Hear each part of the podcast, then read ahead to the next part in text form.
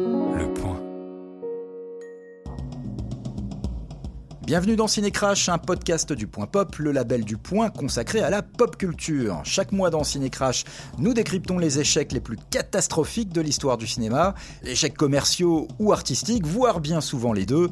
Cinécrash réexamine pour vous les plus gros accidents industriels du 7e art. On vous parle ce mois-ci d'un bide cinglant des années 90, un film qui déclencha un véritable scandale en son temps à Hollywood, Showgirls, une super production sulfureuse réalisée en 1995 par Paul Verhoeven. Du sexe, de la luxure, des danseuses nues, Showgirls, c'est l'odyssée de la redoutable Nomi Malone, une jeune femme opiniâtre et obsédée par la gloire, qui va tout faire pour percer comme danseuse de revue à Las Vegas, un univers glauque et ultra cynique où règne en maître la loi des hommes et leur exploitation sans vergogne de la chair féminine.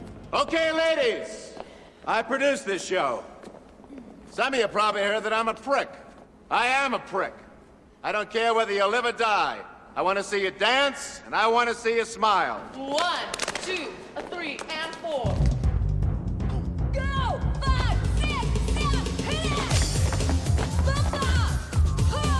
Stop! Showgirls, c'est un film qui a été produit pour 40 millions de dollars de budget. C'est énorme pour l'époque. Il n'a rapporté que 20 millions de dollars au box-office. Donc c'est incontestablement, en salle en tout cas, euh, lors de sa sortie, un échec retentissant. Et surtout un film qui s'est mangé une pléthore de critiques toutes plus assassines les unes que les autres. Euh, un film d'ailleurs qui a littéralement carbonisé la carrière de sa jeune actrice principale, Elisabeth Berkeley. Il méritait donc entièrement euh, que nous parlions de lui, ce Showgirls. Et pour parler de Showgirls avec moi aujourd'hui, Yann Valentin. Bonjour Yann. Salut Philippe. Yann, tu es membre de la newsroom télé du groupe Prisma Media. Et à la gauche de Yann, François-Xavier Taboni. Bonjour François-Xavier. Bonjour Philippe. François-Xavier, tu es journaliste cinéma pour le site Bande à part.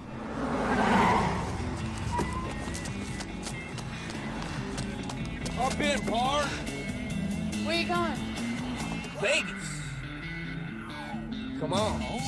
This is your lucky day. Alors, Showgirls donc, euh, est sorti aux États-Unis en septembre 1995. C'est l'un des échecs commerciaux et critiques les plus retentissants dans la carrière de Paul Verhoeven.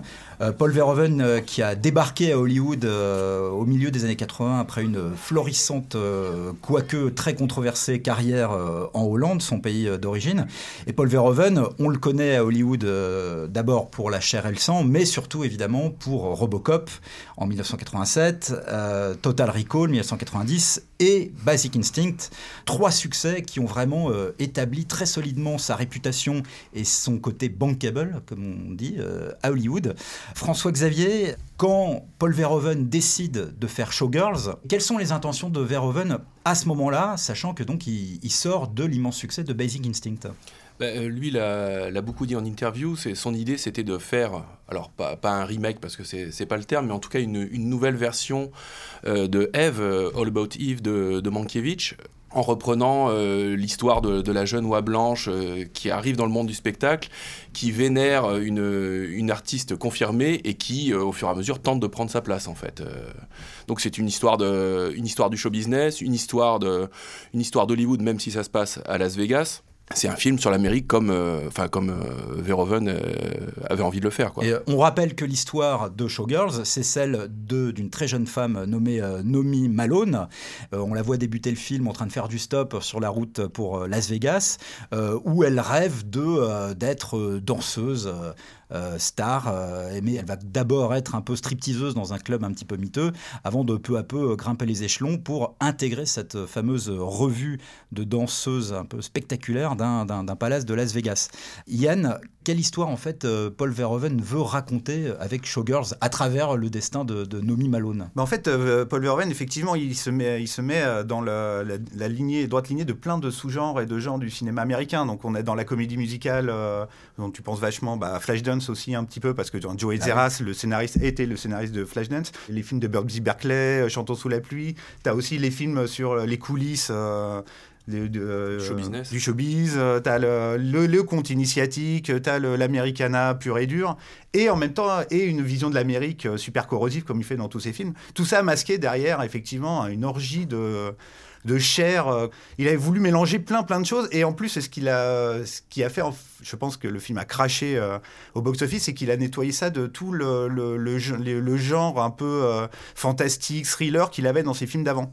Là, c'est vraiment, c'est vraiment une vraie chronique américaine, mais il a montré à l'Amérique une Amérique que les Américains voulaient pas voir, quoi. Mais c'est vrai que il l'a dit lui-même, hein, Paul Verhoeven, après Basic Instinct, il aurait dû dans Showgirls injecter des éléments de thriller euh, avec peut-être un meurtre euh, dans l'intrigue euh, pour intéresser davantage le grand public et là il n'y a pas de meurtre du tout dans Showgirls finalement c'est une histoire de rivalité et de marche ou crève François Xavier Bah, même sans, jeu- sans mauvais jeu de mots, tout est à nu en fait. Il n'y a pas de, il a pas de. bravo non Voilà, bravo je- il, Non, fallait le faire, je pense. C'est y a- touchant Il y, a, il y a une intrigue, mais qui finalement est assez minimaliste. Et ce qui l'intéresse, comme disait Yann, c'est vraiment de, de filmer la chair, de filmer les corps. C'est quelque chose qu'il faisait déjà euh, en Hollande, en fait, euh, depuis ses débuts. Et ce qui, le frustrait beaucoup à Hollywood, d'ailleurs, il le disait dans certaines interviews, euh, à l'époque de Total Recall ou de Robocop, on, lui reprochait d'en faire, euh, d'en faire énormément sur la violence. Et il a toujours eu des problèmes avec la, censure sur Robocop notamment. Et il disait, bah oui, mais bon, bah Hollywood, euh, je suis pas comme en Hollande. En Hollande, je pouvais, filmer du sexe et c'est quelque chose que, j'ai envie de filmer. Et donc, la, violence était une forme de, dérivatif. Et là, il a pu faire ce qu'il voulait faire et ce qu'il faisait auparavant finalement. Pour ce film, en fait, il a bénéficié d'une liberté créative euh, totale. Enfin, on n'imaginerait plus jamais ça aujourd'hui parce que le film a été quand même produit dans le cadre d'un grand studio, la MGM. euh, je crois qu'il y a eu un attelage aussi avec United Artists. Euh, D'ailleurs, soyez en passant, je crois que le, le film est en partie produit avec des capitaux français. Français, ouais, Chargeur, c'est euh, la boîte de. Jérôme Sédou et c'est Carolco, la, la grande boîte de prod américaine des, des grands films d'action les on plus rappelle leur palmarès. Les plus tarés, euh, Total Recall, Basic Instinct, Rambo, ils, ils ont produit Terminator 2 après avoir acheté les droits. Et ils ont fait aussi des grands films d'auteur un peu euh, tarés, genre Music Box, euh, Angel Art, L'échelle de Jacob. Voilà, donc c'est vraiment- Last Action Hero, c'est un peu comme la Canon, mais avec des vrais bons films, quoi. Voilà, Canon, hein, f- mythique euh, firme euh, des années 80, euh, spécialisée dans les euh, séries Z ou séries B++. Ouais. Quoi. Et les Chuck Norris. Et Jack Norris, euh, bien sûr. Et Van Damme et tout. Enfin, bon, Donc, c'est, euh, Showgirls, c'est vraiment un film qui est produit dans le cadre d'un grand studio avec un gros budget, 40 millions de dollars. Et c'est un film qui est graphiquement extrêmement euh, osé, euh, érotique, même si on va revenir sur l'aspect érotique des scènes qui sont finalement pas très excitantes. Même si on est dans une Amérique euh, hollywoodienne où ce type de. où il y, a- beaucoup plus de permissivité dans le cadre de blockbuster sur la nudité à l'écran, c'est quand même très audacieux de la part de, Verhoeven. Il va, il va encore plus loin. Lui et Joe Esteras, qui avait signé le scénario de Basic Instinct avec lui, ils vont encore plus loin que dans Basic Instinct. Avec Showgirls? Oui, parce que comme tu le disais euh, auparavant, Philippe, il n'y a, plus justement l'excuse du scénario, du thriller, du... et je pense que ça, psychologiquement, même pour le public, on n'a pas autre chose à quoi se raccrocher. C'est vraiment euh, cette histoire, euh, cette histoire de, enfin cette success story à l'envers, euh, si je puis dire. Et cette histoire qui ne parle finalement euh, que de cul dans une Amérique quand même. Ah bah, euh, bah, pardon, de, de fesses, excusez-moi. C'est mieux. Mais mieux, euh, dans une Amérique qui. Enfin, c'est c'est un cliché de dire ça, mais le, le cinéma américain reste quand même très puritain, très prude. euh, Oui, mais là, euh, on lui donne vraiment les clés. euh, Oui. lui, voilà, il a carte sur table pour Ouais. faire bah, le film une- qu'il veut, quoi. C'est une aberration un peu, d'une certaine manière. Ouais, mais en même temps, c'est aussi un espèce de Las Vegas movie. C'est aussi, euh, c'est Oui. un endroit spécifique de l'Amérique. C'est le Disneyland décadent, autorisé. euh, c'est vraiment le lieu de toutes les luxures. Et donc, c'est aussi, euh, il joue beaucoup avec ça. C'est, euh, pour ça qu'il, a pu y aller autant à fond. C'est, euh, il y a une vraie, euh, une vraie parabole. C'est un vrai diptyque avec Basic Instinct. C'est l'histoire de deux femmes confrontées à un monde d'hommes et comment elles réagissent, comment elles se battent pour aller au sommet. C'est vraiment, c'est typiquement un film, un film typiquement américain. Et c'est effectivement pour ça que le film s'est absolument craché, parce qu'il utilise plein de thématiques que les gens ne voulaient pas voir. Il, il montre des choses. Euh, ne serait-ce que par exemple des couples interraciaux euh, m'a- m'a m'a montré de manière totalement naturelle. Même maintenant, c'est compliqué de le faire, tu vois. C'était en 95, il en parle ouvertement. Euh, Mhm. T'as des scènes, euh, une scène de sexe où il dit ah non je peux pas, j'ai mes règles et tout. Enfin des trucs, tu vois des choses complètement dingues. Et le mec vérifie Ouais, d'ailleurs. voilà. Et le truc dans la scène en question, c'est un truc de malade. Voilà, et c'est ça tellement choquant, c'est tellement choquant qu'il y a une, une réaction de rejet, mais d'une violence qu'on imagine euh, même, même encore aux États-Unis maintenant. Showgirl, ça reste euh, pour les Razzie Awards un des pires films de tous les temps Alors, aux États-Unis, quoi, on, tu vois. on rappelle que lorsque le film sort, donc je rappelle le budget, 40 millions de dollars, ça paraît très peu aujourd'hui quand on entend parler des 250 millions de dollars des films Marvel, etc. Mais 40 millions de dollars en 1995, c'est encore un très gros budget. Et puis pour un film sans effets spéciaux en plus pour le coup, donc Absolument. voilà, Euh, le film sort sur 1388 écrans à l'époque, donc c'est donc une très grosse sortie. Et il sort avec le classement, le fameux classement NC17. Qu'est-ce que c'est que ce classement, les cocos? C'est l'équivalent du classé X, en gros, quasiment euh, aux États-Unis. euh, mais c'est en plus, ce qui est marrant, c'est que c'est un film vol délibérément Voilà. NC-17. Parce que d'habitude, les films américains qui sont classés NC-17, c'est la panique à bord et on, on coupe dans tous les coins. Parce que c'est une stricte interdiction. Ou alors les- 10 ou- Attention, euh, NC17, ça veut dire que le film est strictement interdit interdit moins de 17 au moins de 17 ans. NC17, ça veut dire que les télés, les radios, euh, les vidéoclubs euh, euh, refusent de faire la promotion de votre film et euh, ça rend beaucoup plus compliqué la carrière commerciale du film. Et pourtant, donc, le studio qui a financé euh, Showgirls a accepté et même demandé à C'est Paul totalement Verhoeven, assumé, ouais. Voilà, de faire un film NC17. My period. Yeah, right. Check.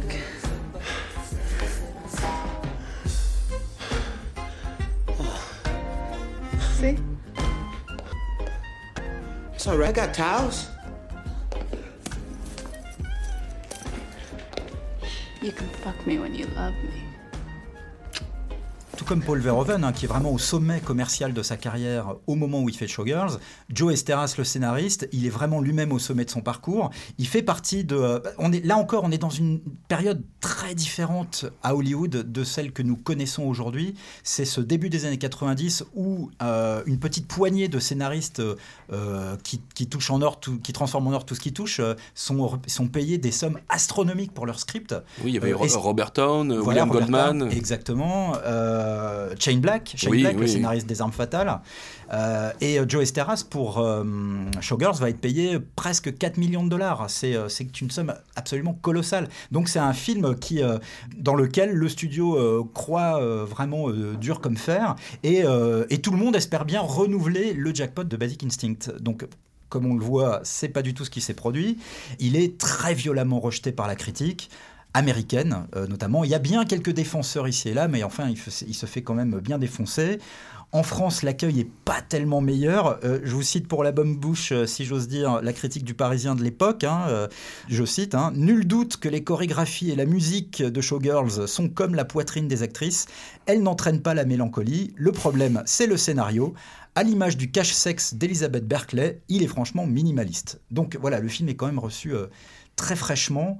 Les fameux Razzies Awards, qui est donc une espèce de cérémonie euh, Anti-Oscar. Anti-Oscar, enfin, qui parodie, qui pastiche les Oscars et qui récompense chaque année ce que considèrent comme les pires films. Et bien lors des Razzies de, de 1996, 13 je- nominations. je- voilà, 13 nominations Et pour Showgirls et 7 prix. Et ce Donc marrant, pire film, pire actrice pour euh, Nomi, euh, pour euh, Elizabeth Berkeley. pire film, pire réalisateur. Et Paul Verhoeven, euh, se fait Vient- il vient chercher, vient le, chercher vient chercher son prix. Et euh, donc, euh, oui, Elisabeth Berkeley, la pire actrice, pire révélation féminine, pire scénario, pire couple à l'écran, pire chanson. C'est une boucherie. Ah ouais, une boucherie une totale. boucherie, ils l'ont complètement allumé.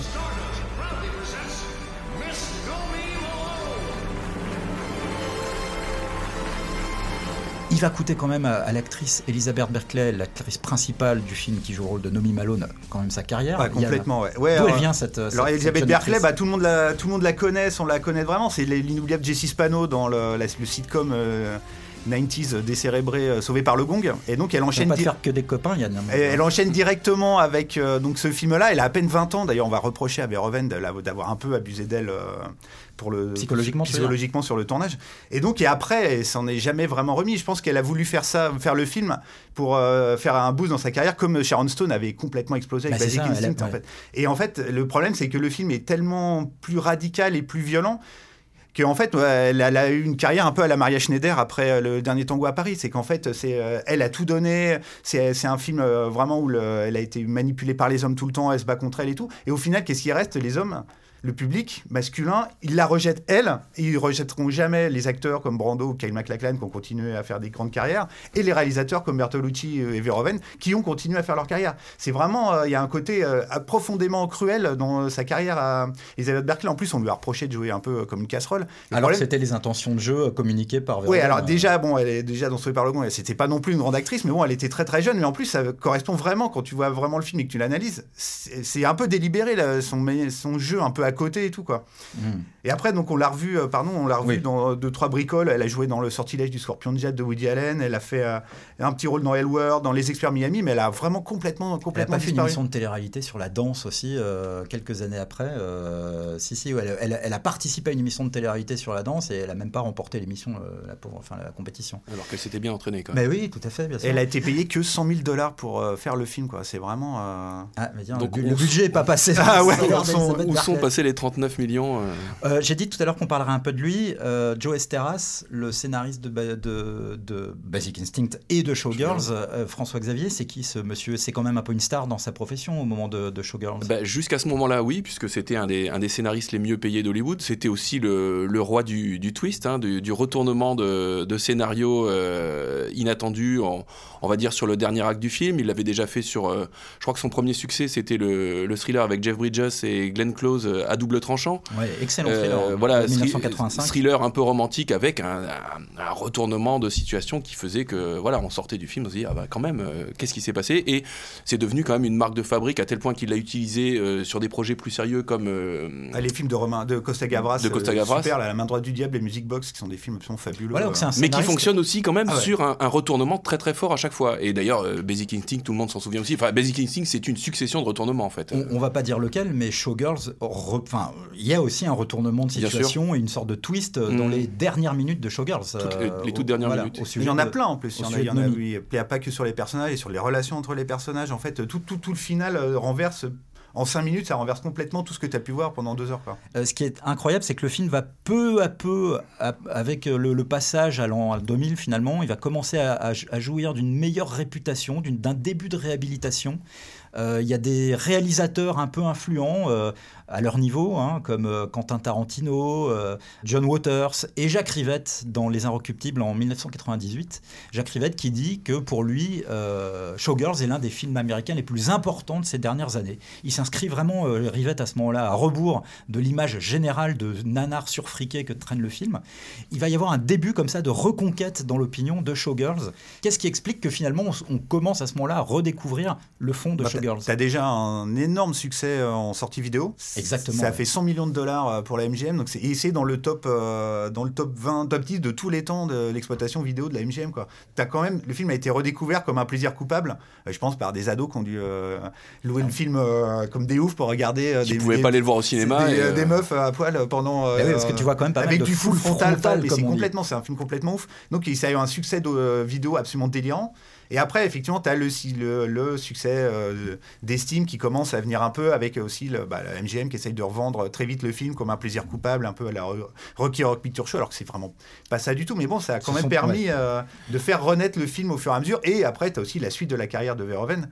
Alors, euh, a- fait fixe. Je voulais parler un peu de la, de la misogynie parce que le, le film avait souvent été taxé de. C'est de l'un des plus gros reproches qu'on adresse au film. oui. qu'on adresse au film. Et pourtant, il passe le test. Alors, j'ai oublié le nom. Je crois que c'est le test de Blechdel qui veut que il f- il- qu'un film ait au moins deux héroïnes et que le, le sujet du film ce soit pas justement une histoire d'amour avec un, avec un garçon, qu'elles aient des vraies préoccupations à elles. Euh, Comme on verrait un film avec, euh, avec des mecs, euh, genre, je sais pas moi, backdraft, et que leur problème, bah, c'est de sauver un immeuble en flammes, et c'est pas juste euh, des histoires de romance. Donc, qu'on ait le- l'équivalent féminin, en fait. Et ce film-là souscrit totalement à cette règle. Bah, moi, je suis plus ouais. Pour moi, c'est un film totalement féministe, comme Basic Instinct, c'est quelque part un film féministe. C'est l'histoire de deux femmes qui se battent dans un monde d'hommes avec leurs propres armes. Et euh, enfin, dans ces deux films-là, les hommes sont tous, enfin, c'est des abrutis euh, de, de San Francisco friqués. Ils sont euh, tous épouvantables. Ils sont dans- manipulateurs, et du- du- violeurs. et, ce dans, sont, et euh, dans Showgirl, c'est des troupeaux d'abrutis qui voient pas plus loin que le bout de leur sexe. Quoi. Ils sont omnubilés par manipuler les femmes, par les, euh, les, les sauter, les, tromper et tout. Et faire elles- de l'argent avec et elle. faire de l'argent, enfin vraiment. Et c'est euh, et c'est le combat. Les seuls personnages euh, vraiment euh, qui ont euh, qui ont de l'âme, euh, qui se respectent tout en se, tout, tout en se, se combattant, ce sont les femmes. Tous les personnages féminins sont beaucoup plus forts et beaucoup plus complexes dans Showgirls que tous les personnages masculins. Les personnages masculins, c'est des archétypes d'abrutis. euh, Mais finalement, même, enfin, c'est pas, c'est pas nouveau chez Paul Verhoeven. On va pas revenir encore sur sa carrière hollandaise, mais c'est beaucoup de films d'héroïnes. Mais même, on prend, si on prend un film comme Total Recall, euh, Schwarzenegger, bon, aussi sympathique euh, soit-il, c'est un, c'est un bloc sans aucune ambiguïté. Il n'a pas de, il a pas d'intérêt particulier. Le- un des seuls personnages intéressants, c'est celui qui est joué par sa femme, enfin sa femme, par Sa Char- fausse femme. sa fausse femme euh, Sharon Stone, qui est elle, qui a un personnage complexe à jouer, euh, qui a d'ailleurs fait part, jouer à la- pour la révélation de, de cette actrice. C'est comme le- dans La chair et le sang, hein, Roger Howard, Oui. c'est euh, le, le mercenaire bêta, et Mm. t'as Jennifer Jason Leigh qui vient tout défoncer, tout exploser euh, par sa liberté. euh, Enfin, c'est vraiment, il, il joue toujours avec ça, et c'est c'est vraiment un, un réalisateur qui, qui défend les femmes, et c'est tout le, tout le paradoxe justement de Showgirl, c'est que ça n'a pas du tout été compris. Mais euh, Donc beaucoup de critiques à l'époque sont passées à côté, on l'a vu, de cette dimension finalement profondément féministe du film. Euh, J'ai l'impression que beaucoup de critiques sont aussi passées euh, à côté finalement, de, mais aussi de la forme du film que moi je trouve assez brillante quand on revoit le film. Il y a beaucoup de panache, il y a beaucoup de plans séquences assez spectaculaires. Beaucoup de mouvements d'appareil, c'est très fluide. Enfin, c'est euh, c'est- la mise en C'est scène. est- opulsien, comme dirait E- euh, exactement, un, oui. un- un cinéphile pas très très intéressant. Ouais. C'est euh, avec des mouvements de caméra très dynamiques, ça, ça bouge beaucoup. C'est euh, oui, c'est hyper efficace. Bon après, il sait s'entourer. Il y a son chef opérateur, un de ses deux chefs opérateurs fétiches, euh, Joss Vacano, qui est derrière euh, derrière la caméra. C'était celui de, de Robocop euh, déjà. Voilà. et puis, alors, le, le film est monté quand même par deux personnes habituées de- des- des montages assez percutants. C'est Mark Goldblatt, qui avait monté notamment Terminator 2, Le Monde est petit. Mais ce que je trouve incroyable, c'est que là encore, quand on compare avec ce que nous propose aujourd'hui, en termes vraiment de, de façon de filmer le mouvement, ce que nous proposent aujourd'hui les blockbusters américains, on voit Showgirls euh, aujourd'hui qui a donc euh, 20 ans, enfin un peu plus, euh, 20, 20, 25 ans. euh, 25 ans même quasiment, Euh, et c'est d'une clarté, c'est d'une lisibilité, euh, c'est même euh, d'une beauté vraiment dans les mouvements de caméra, quand on voit la caméra qui, qui zigzague dans les, dans les coulisses euh, de, de cet hôtel euh, où, euh, où se produisent les, les Showgirls. Un peu à la Scorsese, finalement. Exactement. Et c'est vrai que euh, bon, c'est étonnant de mettre en parallèle euh, euh, le Casino de Scorsese et le Showgirls de Verhoeven, qui sont deux films qui sont sortis la même année, qui se déroulent à Vegas, mais euh, les deux cinéastes sont pas du tout intéressés par les mêmes choses, mais font quand même preuve de la même virtuosité euh, visuelle dans, ce film.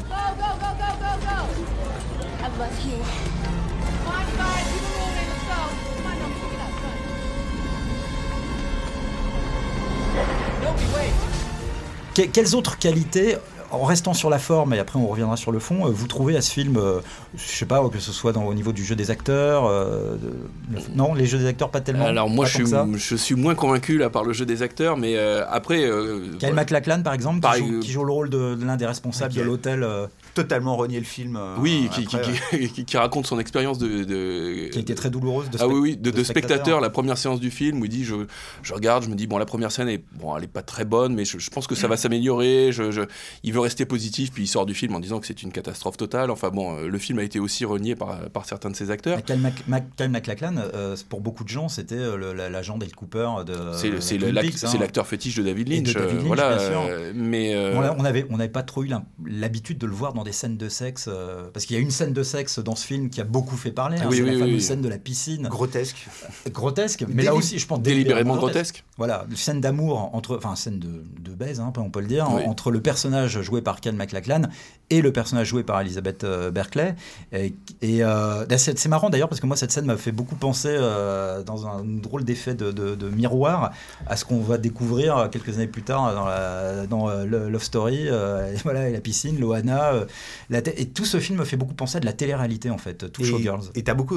moi, il y a une autre chose qui me fait. euh, effectivement, c'est un- pour ça que je trouve aussi que c'est un film qui a beaucoup d'avance sur son temps dans la représentation du corps. Par exemple, quand tu vois le- tellement de femmes euh, dénudées et tout, moi je pense euh, beaucoup au Femen. C'est une côté. À la fois, il montre la chair, mais il, il, a- il enlève tout le côté désir et tout. Il en fait vraiment que de Oui, la parce que chair. c'est c'est Elles apparaissent nues en fait. Il y a pas de, il y a jamais des feuillages, il y a jamais de. Il n'y a pas d'érotisme. Voilà. C'est un film ultra cru et en fait il, il montre de la chair à t'en dégoûter et moi franchement quand tu vois, ce- tu vois, tu vois ce film là tu vois les Femen avec qui est vraiment une position féministe euh, revendicatrice aussi de dire euh, c'est un corps c'est pas que un corps n'est pas que sexuel c'est aussi un corps. T'as aussi ce, ce, discours là effectivement c'est tellement clinquant ça brille de partout. C'est pareil ça, c'est- ça a 25 ans d'avance sur euh, tout ce qui se fait maintenant en truc de, en dégueulasserie euh, des Marseillais et trucs comme ça. Sauf que lui il fait ça. Les Marseillais, les Marseillais, tu veux dire la- les émissions de télé-réalité, Ouais, c'est bah, ça ouais, là, les, Pas le, anges de, pas le- les anges de pas la le peuple. toute cette image-là, toute cette imagerie qui est utilisée, mais qui est pour dire le, absolument le contraire, comme d'habitude chez Verhoeven, de ce que ça montre, quoi.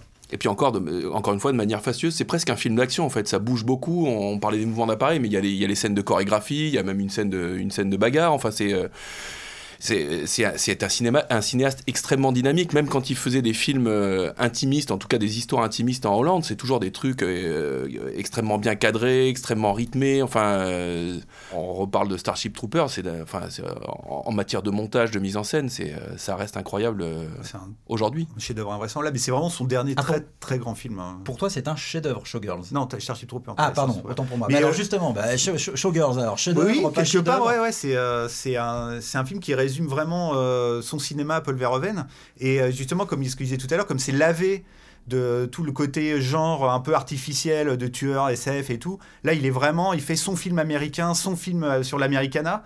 Et effectivement, avec euh, le- les producteurs derrière qui disent ah ouais ça va être tellement ça va choquer et tout et les gens vont venir voir les filles à poil et tout. Et là en fait non ils vont dire mais non mais c'est pas ça c'est euh, le, le, le capitalisme c'est ça le, succès euh, la, voie du succès c'est ça c'est vraiment c'est un miroir déformant et il a il a montré aux gens ce qu'ils voulaient pas voir en effectivement détruisant tout le côté érotique de- des, corps. C'est des- une lutte. C'est quasiment shakespearien quoi. Ce que tu vois? C'est beau ce que, ce que je te dis, on est, on est soufflé, hein, François-Xavier. Oui, sur- mais moi, alors moi, je serais un peu moins, un, un peu moins enthousiaste. Je pense que Oui, toi, toi, tu, quand même- tu cries quand même pas au chef-d'œuvre. non, je crie pas au chef-d'œuvre parce que je pense que euh, tout ce que Yann dit est vrai. Parce que c'est un, c'est un film qui est passionnant à étudier en fait. C'est un film qui dit beaucoup de choses. C'est un film vraiment euh, très très intelligent. Par contre, en matière de spectacle, encore une fois, moi je suis un peu refroidi par le jeu des acteurs. Quand bien même ce serait voulu par, euh, par Paul Verhoeven, le côté fadasse de, donc de Kyle MacLachlan. Certains dialogues quand même assez ineptes qui sont mis dans la bouche des acteurs. Des, rebondissements de scénario qui sont euh, un petit peu lourdingues aussi, qui font que on peut observer l'objet, on peut euh, admirer beaucoup de choses dedans, mais et peut-être aussi, mais là c'est mon côté spectateur euh, plus basique, justement, c'est tellement délaissé de genre séduisant que c'est parfois un spectacle un petit peu ennuyeux à regarder. je Ouais, mais tu te rapproches du euh, quasiment des grands films. euh, toi, tu pensais à Théorème de Pasolini. Enfin, toi, c'est un film qui est, à la fois un film viscéral et c'est totalement cérébral quand tu réfléchis un peu à ce que tu vois. Mais euh, comme Starship Trooper était aussi, quoi. C'est vraiment tu. Sauf que Starship Troopers, il y a des, des araignées géantes qui mangent le crâne des, acteurs, et là tout de suite, Mais là, mais c'est pour ça que ça ça- distrait l'attention. Et c'est pour ça que ça met, euh, pour moi, ça met vraiment Showgirl dans son grand cinéma d'auteur hollandais qu'il faisait, quoi. C'est vraiment, Mmh, mmh. et c'est là la rencontre C'est totalement cohérent, ça le sûr. cinéma d'auteur européen qui vient pervertir, euh, comme les grands réalisateurs euh, européens sont venus pervertir le cinéma américain dans les années 50, euh, Billy Wilder, euh, Fritz Lang, ils sont venus montrer à l'Amérique ce qu'est l'Amérique vraiment, et, et ce que les, les gens souvent voulaient pas voir ça, quoi. Tu vois, les scènes, et effectivement, il y a des scènes totalement gratuites, le full frontal est totalement gratuit, ça ne sert absolument à rien d'autre qu'à montrer le côté triste de la chair et du côté mais pathétique de ce qu'est Las Vegas. Enfin, c'est euh, Et extrêmement violent. euh, alors, évidemment, il y a une violence psychologique euh, Constante. constante, mais dans le dernier acte du film, on est même sur de la violence physique, puisque, euh, donc, alors, je parle même pas du, euh, du moment où euh, le personnage de Nomi euh, euh, fait un croche-patte à sa rivale plus âgée, qui est jouée par Gina Gershon, et où euh, la pauvre se casse la gueule dans les escaliers. Je, je parle vraiment de ce dernier acte où on a une scène de viol qui se produit sur le personnage qui est finalement le- le- le- le c'est la copine qui c'est la c'est la colocataire de, de Nomi et c'est le personnage qui est moralement le plus euh, droit du film oui. inattaquable c'est euh, c'est le personnage auquel on s'identifie euh, quasiment en tant que spectateur puisque c'est elle qui a un regard moral sur tout ce qui se passe et c'est le seul personnage sur le enfin c'est le personnage auquel il arrive la pire des choses euh, euh, dans le film et ça ça aussi c'est une scène qui a vraiment créé le scandale aux États-Unis Ouais, parce que c'est une scène, euh, c'est une scène hyper importante et qui est euh, quasiment quelque part indispensable pour enlever le côté gratuit. c'est un truc qui, c'est une scène qui ra- ramène le film dans ce qu'est la réalité, c'est-à-dire les, les femmes se font violer. le personnage, donc c'est Molly qui est jouée par Gina Ravera. C'est effectivement, elle est à la fois dans le monde et pas dans le monde.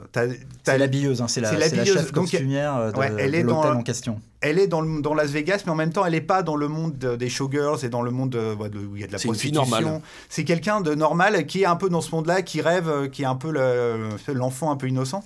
Et qui, effectivement, à un moment, est confronté, euh, se prend le mur de la réalité dans la tête, et ça fait exploser euh, sa copine Naomi, qui, qui a aussi cette ambition-là au début du film, mais qui, elle, qui, qui, a un- qui est beaucoup moins innocente qu'elle en a l'air, quoi. C'est une scène vraiment très dure, hein, vraiment épouvantable, que là encore, Verhoeven décide de montrer bon, pas in extenso, mais Non, mais assez, enfin, sur- euh, la scène est très longue, hein. Voilà, la scène est longue. Elle n'est pas aussi longue qu'un viol comme dans Irréversible, par exemple, hein, mais on, est dans cet ordre-là, hein, de vraiment de montrer le viol dans toute son horreur. Et là, le, le film vraiment bascule dans quelque chose de encore plus euh, euh, sale, quoi. Sombre, enfin, sombre, désespéré, voilà. euh. Et mais pour autant, la scène va euh, pousser Nomi euh, à nous révéler encore un aspect de sa c'est le personnalité, qui est bascule- quelqu'un de très dangereux finalement. Ouais, c'est le basculement de ce, de ce personnage-là qui va en fait, qui va renaître de ses cendres. C'est une espèce de phénix en fait, Nomi. euh, Elle elle va vouloir venger sa copine. Voilà, et donc on- elle va vouloir venger son amie, et donc elle va devenir, on va découvrir qui elle est vraiment. Il y a, il y a une scène vraiment où tu as quasiment un basculement, tu pourrais dire, tu- mais limite tu penses à Psychose, quoi. Et, euh, et, et pour, et on arrive à la fin avec. euh, qui est une fin qui est en parallèle avec la scène d'ouverture où elle retrouve le, le mec qu'il a pris en stop au début, euh, au début du film et qu'il a dépouillé. Et euh, il a, donc il la reprend en stop quand elle veut se barrer et il lui dit Mais qu'est-ce que tu as trouvé à Las Vegas? Elle dit J'ai trouvé moi-même, je me suis trouvé moi-même. C'est vraiment là, un film sur euh, la rédemption, sur la libération. C'est- Et donc, les- à partir du viol de Molly, qui est effectivement un truc ultra traumatisant, ultra réaliste dans un film complètement artificiel, c'est là où tu as tout le basculement. Et après, il y a que du twist partout parce qu'au fait, tu redécouvres aussi Esteras. les relations qu'il y a entre euh, Et on Crystal. Entre Crystal et Nomi aussi, tu découvres que ça sous un nouveau jour à la fin. Enfin, tu découvres plein plein de choses. Ça, effectivement, c'est vraiment hyper intéressant. On n'a pas tout spoilé. Gens qui n'avaient pas vu encore Showgirls, ne vous inquiétez pas, on n'a pas tout spoilé parce qu'on apprend des choses. Euh, sur Nomi justement dans une scène entre elle et Kyle MacLachlan parce que lui entre temps il a fait des recherches sur le passé un peu trouble de cette euh, de cette euh, danseuse. Euh, et donc on voilà on apprend à ce moment-là des choses on vous en dit pas plus mais qui sont très éclairantes sur euh, sur le personnage et qui en effet font tout d'un coup une sorte d'alignement de planètes euh, qui donne vraiment tout leur sens à énormément de choses qu'on aura vues auparavant dans le film. Le film se termine, en effet, comme tu le disais Yann, sur euh, euh, bah, la, boucle est bouclée. hein, euh, Nomi faisait du stop à l'ouverture du film. Elle refait du stop pour quitter Las Vegas parce qu'elle décide que ce- cet endroit est définitivement pas pour elle et qu'elle en a fait le tour. Et direction, à ce moment-là, Hollywood. Hollywood, le- euh, voilà, un panneau Los Angeles. C'est très très bien filmé d'ailleurs par Paul Verhoeven, qui d'ailleurs, euh, je l'ai pas, on ne l'a pas dit tout à l'heure, mais dès le premier plan de ce film, dès le premier plan de Showgirls, il- en un plan, je trouve qu'il il caractérise aussi bien Nomi que George Lucas caract- caractérisait Luke Skywalker dans le premier plan de, de- de Skywalker dans Star Wars, quoi. C'est-à-dire, elle est, euh, c'est vraiment une belle idée de mise en scène. Elle est filmée au bord d'une autoroute, en train de faire du stop, le panneau Las Vegas euh, en arrière-plan, et voilà, on n'a on n'a pas besoin de dialogue, on n'a pas besoin. C'est un- voilà, c'est un cinéaste très visuel. euh, ça rentre directement, tu rentres directement dans l'histoire, tu sais pas d'où elle vient. Exactement. C'est vraiment du, enfin, du grand cinéma américain de, de, de migrants euh, au, au sein de, le- de leur propre pays, qui est vraiment euh, une des Absolument. car- caractéristiques de ce pays. Et on retrouve donc ce, ce même, cette même Americana et cette même vision à la fin du film, dans la dernière scène, où donc Nomi, là, cette fois, se dirige vers Hollywood, Hollywood. parce qu'il était prévu de faire, Faire une une suite. suite. Oui, euh, quoi cette idée No- une- Nomi. does Hollywood. Un clin d'œil au comment on peut cinéma ça, euh, pour adultes. Euh, Nomi se fait Hollywood, hein, Ouais. finalement, c'était un peu ça, euh, littéralement. Et c'est ouais. ça, et donc Esteras, Joe Esteras et Paul Verhoeven avaient envisagé que le personnage bah, se rende à Hollywood et euh, bah, quoi qu'il aurait pu faire là-bas, dites donc. Je, Bah là, on aurait fait, bien. elle serait devenu un peu genre Sunset Boulevard, on serait parti Voilà. sur ces genres de films un peu comme ça, quoi. Sachant que Joe Esteras connaissait encore mieux le petit milieu hollywoodien et toutes ces, tous ces dessous euh, pas trop euh, recommandables, il le connaissait encore mieux que le, le milieu de la danse. Bon, évidemment, l'échec du film a fait que euh, cette suite n'a jamais eu lieu, quoique, quoique Yann. Oui, il y a eu. Alors, il y a un Showgirls 2 Yann, notre détective totalement, privé, notre, notre totalement improbable qui date de 2011, qui est réalisé par Rena Riffel, qui a un tout petit rôle Qu'est-ce que c'est que ce truc? Dans euh, le premier Showgirl. Elle fait une des danseuses nues euh, dans la boîte, tenue par Robert David d'ailleurs, qui est un Super Euh, personnage. Qu'on avait oublié, Ah, oui, on pas absolument formidable. génial. Et, euh, et donc, elle a fait une suite avec elle et le personnage du chorégraphe. euh, qui était joué par euh, Jay- Glenn Plummer et donc elle a fait Le un- chorégraphe. euh, le chorégraphe Black Le euh, Black, ah oui, ouais. oui. Il est très touchant ce personnage Voilà. d'ailleurs hein, dans Showgirls. Super bien. Et donc on, on retrouve ce personnage dans cette suite Ouais, assez en fait, improbable ouais, donc il a refait donc comme ils sont Qui- qui mariés date de quelle année la Il suite date de 2011 et qui est trouvable que euh, sur internet euh, quand tu regardes un peu dans Google, tu le trouves même sur euh, C'est trop un- sur le darknet. non sur un site euh, pour adultes. Et euh, c'est un des Ah, euh, Bravo Yann, bravo. tu ne reviendras pas. c'est le seul moyen de trouver le film et disons que c'est un DTV absolument dégueulasse qui a été fait pour euh, 30 000 dollars. hein, c'est vraiment rien Mais avec l'accord de Verhoeven, enfin Verhoeven a été impliqué ou Alors elle, elle, elle voulait, elle fait tout, elle, elle réalise, elle produit, euh, elle scénarise, mais elle voulait que Verhoeven euh, fasse le, le film. Il l'a pas fait, mais ça a été quand même fait avec son accord parce que c'est vraiment officiellement la suite avec les mêmes personnages repris quoi. C'est euh, assez vu, étonnant. toi, euh, Fitz? Euh, non. je vais attendre un peu encore, je crois. C'est très pénible à voir. J'attends j'attends les 20 ans, la restauration 4K. Bien. Euh, donc oui, c'est bien pourri, on est d'accord. Oui, enfin, bon, c'est très très dur à voir. hein. C'est tellement, c'est tellement fauché. Mais elle, elle a- les deux acteurs n'ont pas vraiment changé. euh, C'est assez étonnant.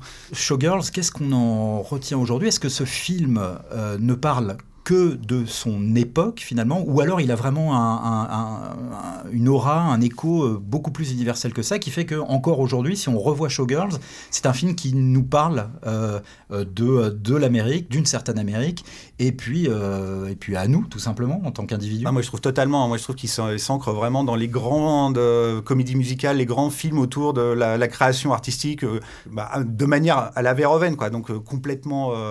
Enfin, vraiment tordu, euh, bourrin, mais en même temps en disant plein, plein, plein, plein de choses. Moi, ça me fait aussi penser à That Jazz ou à ce genre de choses. Ouais, il est une étoile aînée aussi sur l'amertume, sur le. C'est, euh, c'est un- Et en plus, visuellement, dans le côté clinquant, euh, décérébré, où on est dans un monde qui ne pense que plus qu'au sexe, à l'artifice et tout. bah, putain, mais maintenant, on y est à fond, quoi. Dans les, les réseaux sociaux et tout, dans le- même dans, toi, dans Instagram, le culte de la personnalité, des corps. Mm. Il y a plus de, il y a plus de sentiments, il y a plus que de la chair, des gens qui se filment, euh, qui se photographient euh, dans des positions totalement irréalistes et qui rendent dingues les autres personnes et tout. Et le culte de soi, quoi. Et le culte de soi, entièrement autocentré. En fait, c'est un, un film totalement prémonitoire, je trouve. C'est un film assez incroyable quand tu le revois maintenant. euh, C'est un film à voir parce que euh, il faut voir la filmographie de, Paul Verhoeven, qui est vraiment un, des cinéastes importants de, de la fin du XXe siècle et du début du, du XXIe. C'est un film qui est totalement, c'est pas si fréquent que ça à Hollywood, totalement un film de son auteur, et ça c'est très très important aussi. Donc euh, non, il faut voir Showgirls, même, même ne serait-ce que pour se dire, on a vu un truc, euh, enfin une, une étrangeté hollywoodienne qu'on n'avait pas forcément vu à l'époque et qu'on verra probablement plus jamais. Et c'est vraiment le symbole aussi d'une période d'Hollywood qui est complètement morte, où tu avais vraiment Ah oui. des grands films d'auteurs hollywoodiens. Là, c'est fini maintenant. On est dans, des- terminé. on est dans de la machine euh, du, euh, qui repasse, euh, qui se revient tout le temps sur ce qu'elle a fait avant, complètement aseptisé. Disney euh, qui va bientôt avoir 100% des boîtes euh, de prod américaines. Je suis pas d'accord. Il y a les Alvin et les Chipmunks, par exemple, qui, qui valent vraiment, euh, Les qui valent vraiment le coup. La Les version, les euh, ne reviendra plus jamais Ah, non dans plus. cette émission, ça c'est vraiment définitif. donc, très bien. Ah Oui, donc euh, oui, c'est vrai que c'est le c'est c'est un grand film emblématique de ce Hollywood qui osait encore Ouais, qui est mort, qui est complètement mort. au, Maintenant, il y a au cinéma en tout cas, puisque entre temps Oui, ce sont les plateformes et les séries Les euh, séries qui ont un télé. peu plus récupéré. qui essayent, euh, mais qui n'arrivent pas à être aussi, bah, qui n'ont pas la puissance, euh, la, Ah bah la oui. puissance du cinéma, la puissance des séries télé. Il y a pas, c'est pas la- médiatiquement, c'est pas la même. C'est pas la même chose, oui. Bien, donc on est d'accord quand même sur le fait qu'il faut revoir et redécouvrir Showgirls, hein, camarades. Ah ouais, Oui. grave. Bien sûr. Euh, je précise que le film est ressorti, donc si ça vous intéresse, euh, le film est ressorti en version restaurée, il me semble bien, en DVD et en Blu-ray chez Pathé. Donc n'hésitez pas à le revoir. Je pense que maintenant que le film en plus a été largement réhabilité depuis sa sortie, euh, il va euh, certainement repasser prochainement sur des chaînes de, de télé. Donc euh, essayez de le guetter. Euh, Ciné Crash. Il me semble bien que c'est terminé cette fois. On a fait un peu le tour de tout ce qu'il fallait vous raconter sur euh, euh, la triste histoire, puis la renaissance, la réhabilitation de Showgirls de Paul Verhoeven. Merci à tous, merci à Yann Valentin. Mais merci, merci à toi, Philippe Gage. Oui, merci à moi-même et merci à toi François-Xavier Taboni. Je finis avec cet Euh, accent. Merci à vous, les enfants. Voilà, les enfants, tout cela part complètement n'importe comment. crache, on va se cracher Et on va se cracher comme ce podcast qui porte bien son nom et comme tous les films dont nous parlons. Hey, à la prochaine fois. Cinécrash est un podcast du Point Pop, le label du Point consacré à la pop culture. Un podcast imaginé et présenté par Philippe Gage. Et c'est, oui, c'est moi. Dans chaque épisode, nous décryptons pour vous les échecs les plus catastrophiques de l'histoire du cinéma. Dans l'épisode 2 de Cinécrash, nous plongerons au cœur d'un autre Waterloo du grand écran, 1941, la merveilleuse comédie de Steven Spielberg, mais qui pourtant ne fit rire personne. C'est un épisode de la guerre des nerfs qu'ils ont Guerre dit. des nerfs? Qui a dit guerre des nerfs? D'ici là, retrouvez tous les épisodes de Cinécrash et l'ensemble des podcasts du Point sur Apple Podcast, Google Podcast, Deezer, Spotify ou votre application de podcast préférée.